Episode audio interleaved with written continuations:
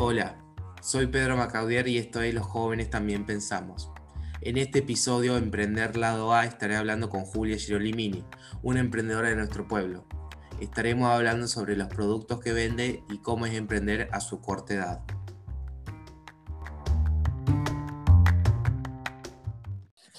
Bueno, eh, en este episodio estamos con Julia, que le voy a empezar a hacer unas pequeñas preguntas para que la conozcan.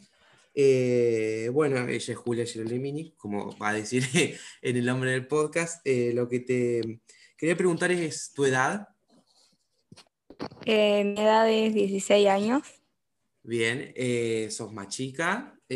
¿Vas a quinto, puede ser? Sí, voy a quinto año. Bien, y bueno, en este momento está haciendo un emprendimiento. ¿Y cómo se llama? Mi emprendimiento se llama Eco Beauty. Sí, y mm, de, productos naturales que son geniales. Eh, ¿Y cómo, qué te llevó a emprender o a iniciar? Eh, esto como que surgió en la cuarentena, que quería empezar un emprendimiento y como que todos me tiraban ideas y no, no había nada de que me llame la atención. Y como que me puse a pensar que era lo que más me gustaba a mí y sí me gustaron más como todo lo que sea lo natural, lo ecológico, entonces como que se me surgió la idea de empezar un emprendimiento eh, para vender productos naturales.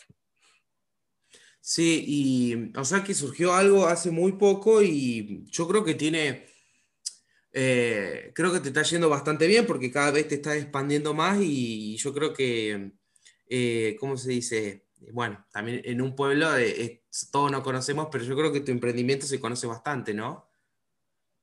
Sí, fue como que surgió en, este, en estos tiempos y como que nunca pensé que iba a irme tan bien, como que no me tenía mucha fe y como que me fue muy bien y como que todos empezaron como a usar estos productos, como que todos se coparon. Sí, yo creo, no sé si me atrevería a llamar esto una fase, pero yo creo que durante la cuarentena todos tuvimos distintas fases, ¿viste? La fase de, primero, bueno, de cuando surgió la, cuarentena en marzo estricta, de, bueno, estar encerrado, quedarse, y ahí, ahí fueron surgiendo nuevas eh, fases como la fase de, cocinar, de, no sé, de reacomodar tu perfil de Instagram, de, descargarte TikTok y hacer videos, o, o de empezar emprendimientos, ¿no? ¿Vos lo tomarías como una fase? Sí, para mí también, como, ahora que me pongo a pensar, sí, fuimos como por fases. Ahora como que todos surgieron todos los emprendimientos. Antes era como TikTok, antes era cocinar. Sí, y eso es lo que remarcás, es impresionante la cantidad de nuevos emprendimientos que están surgiendo y más en el contexto en el que estamos como en un pueblo, ¿viste? Porque no es como que somos un pueblo ciudad, sino que somos un pueblo bastante eh, chico y conservador, ¿no? Sí, exacto. Y lo bueno de estos nuevos emprendimientos que surgieron son como de esta edad, o sea, de 15 años, 16, siempre ronda de esa edad, es como algo re bueno. Sí, eh, es algo muy lindo y yo creo que cambia las mentes. Eh, no, o sea, no lo quiero hacer ni muy sentimental ni algo muy de película, pero es como que, qué sé yo, algo que nunca se veía antes o gracias a la tecnología ahora se ve porque vos viste uno cuando va a comprar algo que no hay acá, lo tiene que, lo tiene que encargar o tiene que ir al kiosco. Y yo creo que los emprendimientos acá es como que vienen a revolucionar eso por el uso de las tecnologías, ¿no? Sí, eso está buenísimo. Como que todo esto como gracias a, como a la tecnología, porque es como, ahora no es un, un local fijo, sino es como a través de internet, a través de Instagram son las ventas ahora, es como la nueva moda, por decir. Sí, y es algo que lo hace mucho más accesible, porque mira, mírame a mí, eh, yo obviamente no tengo un título en, comunicación y en, periodista, periodismo, pero bueno, estoy acá empezando, se puede decir mi emprendimiento haciendo un podcast, así que rompe, rompe muchos protocolos eh, esto. Sí, está buenísimo, a mí me encanta todo esto. Bueno, ahora hablemos un poquito de, mm, bueno, de los productos, decir que son productos naturales. Eh, no sé si querés explicarme un poco qué, variedad tenés, qué vendés. Eh, los productos que yo traigo son 100% naturales. Siempre trato de traer ingredientes que sean naturales, nada de químicos. Traigo por cosmética como desodorante, eh, agua de rosas, cepillos de dientes, shampoo sólido y acondicionador sólidos y un montón de cosas más. Sí, sí. Y, eso favorece como un montón también como para nuestro cuerpo, porque bueno, mejor pensar que tal ingrediente, qué sé yo, el romero, ¿qué te va a hacer en tu cuerpo? Es como no te imaginas todo el cambio que te hace ese ingrediente en tu pelo. Sí, esto lo que vos decís de los productos naturales está... Yo como consumidor, en mi manera, como yo mismo, como en mi propia experiencia personal, al estar tanto contacto con las redes y viste este TikTok nuevo que yo lo, es algo que consumo mucho, veo un montón de videos de gente, no sé, consumidores como yo o gente que pueden haber sido hasta profesionales, que cuentan sobre los productos, tipo, eh, yo ahora me di cuenta que el desodorante tiene un montón de siliconas, tiene hasta aluminio, cosas así que te tapan los poros, que te hacen mal solo por el hecho para, para eh, tapar el, mal olor y eso, y es algo muy malo. Eh, entonces, bueno, yo quiero decir como opinión personal que he comprado tu producto, ese desodorante natural, es hermoso, o sea, literalmente hermoso. Es uno de los mejores desodorantes que estoy usando y eh, el olor, ya, ya el olor, te juro que es mi opinión, eh, me da ganas de comerlo porque el hecho tiene olor a natural, no solo el hecho de la palabra que viste que dicen solo porque es vegano, es natural, es de moda, lo compro, ¿no? Sino el hecho que también lo huele y lo sentís así. Sí, no, es increíble. A mí también me re gustan mis productos porque he notado como también un gran cambio, sobre todo en mi pelo, mm. que tenía mucho frizz, tenía mucha caspa, como que todo eso disminuyó un montón y como nunca pensé que esos productos, al ser todos con ingredientes que vengan de la tierra, me podían hacer esas cosas porque es como nos estamos poniendo un producto con todos químicos, que no sabíamos qué era lo que tenía y a veces nos daba como picazón, eh, nos sacaban granitos y como era pensar que todos esos ingredientes era lo que nos estaban provocando ese mal en nosotros. Sí, eh, también volviendo un poco a la historia, explanando lo que vos decís, eh, es todo un proceso de cambio, ¿me entendés? Porque es también lo que el consumidor demanda, porque al principio, ubicate en los 40, 50, 60, capaz que la energía nuclear era la, mejor del mundo, la más limpia, y bueno, después en el 80, con, con el desastre nuclear de Chernobyl, cambiamos totalmente y ahora las consideramos una de las eh, fuentes de energía más peligrosas. Yo creo que a nivel de productos naturales es algo que pasa.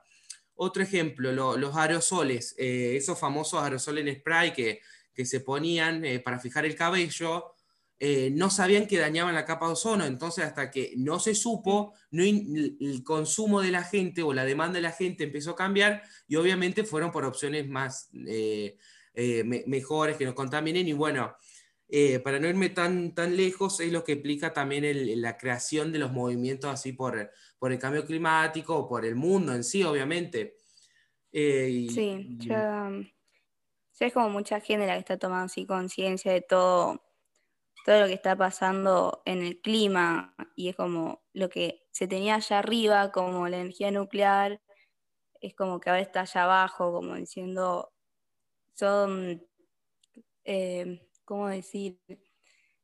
que destruía mucho el ambiente, que lo dañaba de una forma y nosotros no nos dábamos cuenta, era como somos más conscientes del daño que nosotros mismos podemos provocar con un aerosol, por ejemplo. Sí, em, y es también eh, lo que la gente pide, por el hecho de que te digo que estos nuevos movimientos que surgen eh, generan que también estos, de los de los productos naturales, no sea algo de moda, porque viste que uno dice, nada, ah, es una moda, ya se va a pasar. Yo creo que el consumidor, el único que puede cambiar las cosas es el consumidor, o sea, las personas. Y yo creo que esto se está reflejando en el hecho de, de comprar las cosas. Yo te digo por un ejemplo, eh, yo el año pasado compré un cepillo eléctrico, no me preguntes por qué, solo porque dije, ah, wow. Las pilas las tengo, dos pilas las tengo que cambiar cada dos meses y es un... No, no, bueno, ya sabemos, obviamente los que contaminan las pilas, pero eh, te juro que vi tu publicación sobre el cepillo este Meraki de bambú y yo digo, no, acá lo tengo que cambiar. Eh, y subir historia haciendo una comparación. Un cepillo de dientes ahora te vale más de mil pesos, consume eh, dos pilas cada dos, tres meses, tiene un, genera un montón de desecho y este cepillo, si no me equivoco, después me podés corregir, está hecho de bambú, eh, es, reciclable. Lo único que no se puede reciclar en cierto punto serían las cerdas que se sacan y es 98% reciclable, ¿no? Sí, exacto. Eh, el bambú, el cepillo de dientes de bambú, y como sale de la tierra, una vez que vos lo dejás de usar, vuelve al lugar donde salió. Es como todo un ciclo.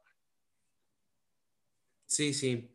Eh, y bueno, y no quiero explanarme también mucho en lo que es mi producto, en, base a mi propia experiencia, pero otra de las cosas que se reflejan también es el uso de los parabenos, siliconas en el pelo, ¿no? Porque vos mismo decías eh, sobre cómo cambia el pelo. Yo ahora todavía no me pude cambiar a los, shampoos sólidos, es algo que tengo que hacer, porque eh, yo creo que es algo que es como miramos las cosas, ¿no? porque yo antes era algo tan común como un shampoo, ¿viste? Y ahora empecé a leer el rótulo, empecé a ver las recomendaciones.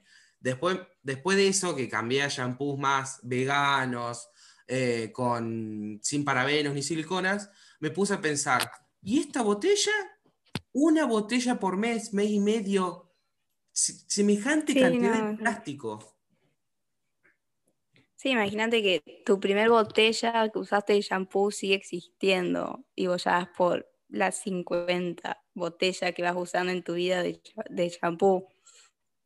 Sí, sí, no, es algo muy impresionante. O otra de las frases que vos mismo decís es tipo, los vasos que se usaron para tu nacimiento o bautismo, como los celebres, siguen existiendo. Sí, para mí el plástico de un solo uso es algo que tengo que tomar conciencia de tener que dejarlo de usar, porque como vos lo usás y lo tirás, y es como...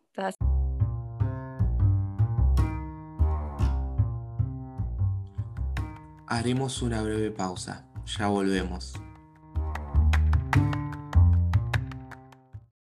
Bueno, ahora volvimos eh, a esta segunda parte del podcast de Emprender Lado A.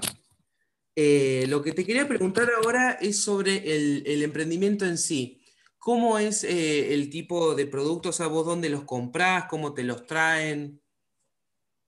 Eh, yo los compro en Buenos Aires porque Buenos Aires como una ciudad muy grande y allá ya tienen todo incorporado y es como más fácil de conseguirlo. Y bueno, de otros lugares también de Córdoba, pero como que se consigue mucho más en Buenos Aires. Sí, yo creo que a nivel eh, general todo proviene de Buenos Aires y en términos ahora de la cuarentena, porque vos mismo dijiste que surgiste, ¿cómo fue eso? ¿Te costó mucho conseguir que los productos llegaran? ¿Alguna vez te llegó alguno roto o perdiste alguno? Eh, fue como a la vez medio complicado porque los correos como que colapsaban. Me han llegado dos paquetes rotos, pero bueno, eso lo bueno es que no perdí ningún producto, pero sí, estás como dos semanas ahí esperando un producto y como que a lo mejor te está quedando sin stock y como que te pones como ansiosa, te pones mal y como que la pasas mal. Yo la pasé muy mal cuando me tardaban mucho en llegar los productos y cuando no conseguía qué lugar puede comprar, porque siempre también traigo de traer cosas de buena calidad y también dentro de todas económicas que puedan acceder todos. Sí, sí, eh, te entiendo. Sí, se puede decir algo normal en el hecho de, comprar mm. productos, porque uno nunca sabe qué puede pasar. Eh, bueno, ahora lo que te quería preguntar, eh, ya que tocaste un poco el tema del stock, ¿cómo es el mercado, principalmente acá en el pueblo? ¿Te ha aumentado? ¿Cada vez hay más gente que te compra más? sí, me ha aumentado un montón. Hay, hay mucha gente ahora que que me compra. También lo lindo es como que no soy la única que vende estos productos, sino como ya algunos de los negocios de acá ya incorporaron estas, estos hábitos de tener cosas ecológicas, sustentables, entonces como que la gente ya como es más fácil de acceder, pero sí, en mi emprendimiento como que he crecido mucho y he tenido un montón de ventas durante este tiempo. Bien, y no sé si podrías responderme a esto. ¿Planeas expandirte un poco más, incorporar nuevos productos? Sí, tengo pensados, ese siempre fue mi objetivo, de empezar con cosmética y terminar con con bolsas y con cubiertos, que ahora vienen de cubiertos de bambú. Hay un montón de cosas y tengo pensado llegar a todo eso. Ah, genial. Te estaré escribiendo cuando llegue el momento. Eh, algo que te quería hacer una recomendación o pedirte para expandir el mercado, que no, sé cómo es con el tema de los chicos. Eh, ¿Sabes lo que viene ahora? Vienen las clásicas afeitadoras de metal que solo le tenés que cambiar la hoja. Es lo mejor que hay por el tema de, desechos, de, reducir el consumo de desechos. Sí, la he visto en un montón de lados, pero no estaba en duda si entrarla o no, si iba a venderla, porque es como la maquinita de afeitar la usas y la tiras y esa no, como que eso dura un montón de tiempo, cambias nada más la hoja y listo, y la hoja se recicla. Sí, eh, es algo que yo quiero implementar también porque eso de, del término de, que es todo desechable, los cepillos, los, eh, esto, las maquinitas de afeitar, eh, hasta el envoltorio que viene en el papel higiénico, ¿me entendés? Como que todo lo que está diseñado para el baño es desechable. Sí, termina haciendo basura y de lo usas una vez y listo. Sí, bueno, eh, en el, esto, este episodio se va a alargar más tarde, pero en un episodio anterior a este voy a estar hablando sobre, con una activista del medio ambiente que vamos a hablar que ella es eh, Zero Waste, eh, su estilo de vida es del cero desechos y bueno, va a estar muy interesante. Espero que ya esté publicada para cuando publiquemos esta. sí, qué bueno. Yo creo que... Como mi, mi meta es hacer zero waste. Es media complicado en un pueblo, pero siempre se puede. Sí, yo opino igual que vos. Eh, yo eh, el año que viene me voy a ir a estudiar a una ciudad, entonces comprar productos a granel y todo eso es algo mucho más eh, lindo, obviamente, y produce mucho menos desechos. Sí, ahora no sé si sabías, pero en Buenos Aires salió el primer supermercado con cero, cero wastería, en plástico, es todo a granel, tenés aceite y vos llevas tu botella, tenés leche suelta, como está muy bueno y como me encantaría que se expanda todo, todo el mundo. Sí, sería muy lindo. Eh, bueno, no, lamentablemente acá en Latinoamérica se podría decir eh, que somos prácticamente los últimos en adoptar esto, este tipo de cultura, pero bueno, eh, hmm. mejor tarde que nunca, ¿no? Sí, espero que Argentina tome conciencia de esto. Sí, bueno, también otra cosa que te quería preguntar sobre cómo es la relación con estos emprendedores. Vi que ahora estás armando kit también con otros em, emprendedores y negocios. Dale. Ya está. Eh, sí, eh, ahora como empecé con botánica, es la primera vez que hago un kit con, con otro lugar como botánica vende así planta, me gustó incorporar algo natural, a lo mejor una plantita, como hice en este caso, una suculenta, y no sé, me re gustó la idea, una idea que me surgió a mí y, ellos me la reaceptaron. Ah, bueno, genial. Sí, yo creo que la buena comunicación entre emprendedores eh, facilita mejor este nuevo mercado, se puede decir, ¿no? Sí, es lindo tener una comunicación, llevarse bien entre todos, compartir. Siempre está bueno ayudarnos entre todos. Sí, sí. Eh, bueno, muchísimas gracias por participar. Hemos llegado a la, parte final de este episodio. Muchísimas gracias. Gracias a vos, Pedro.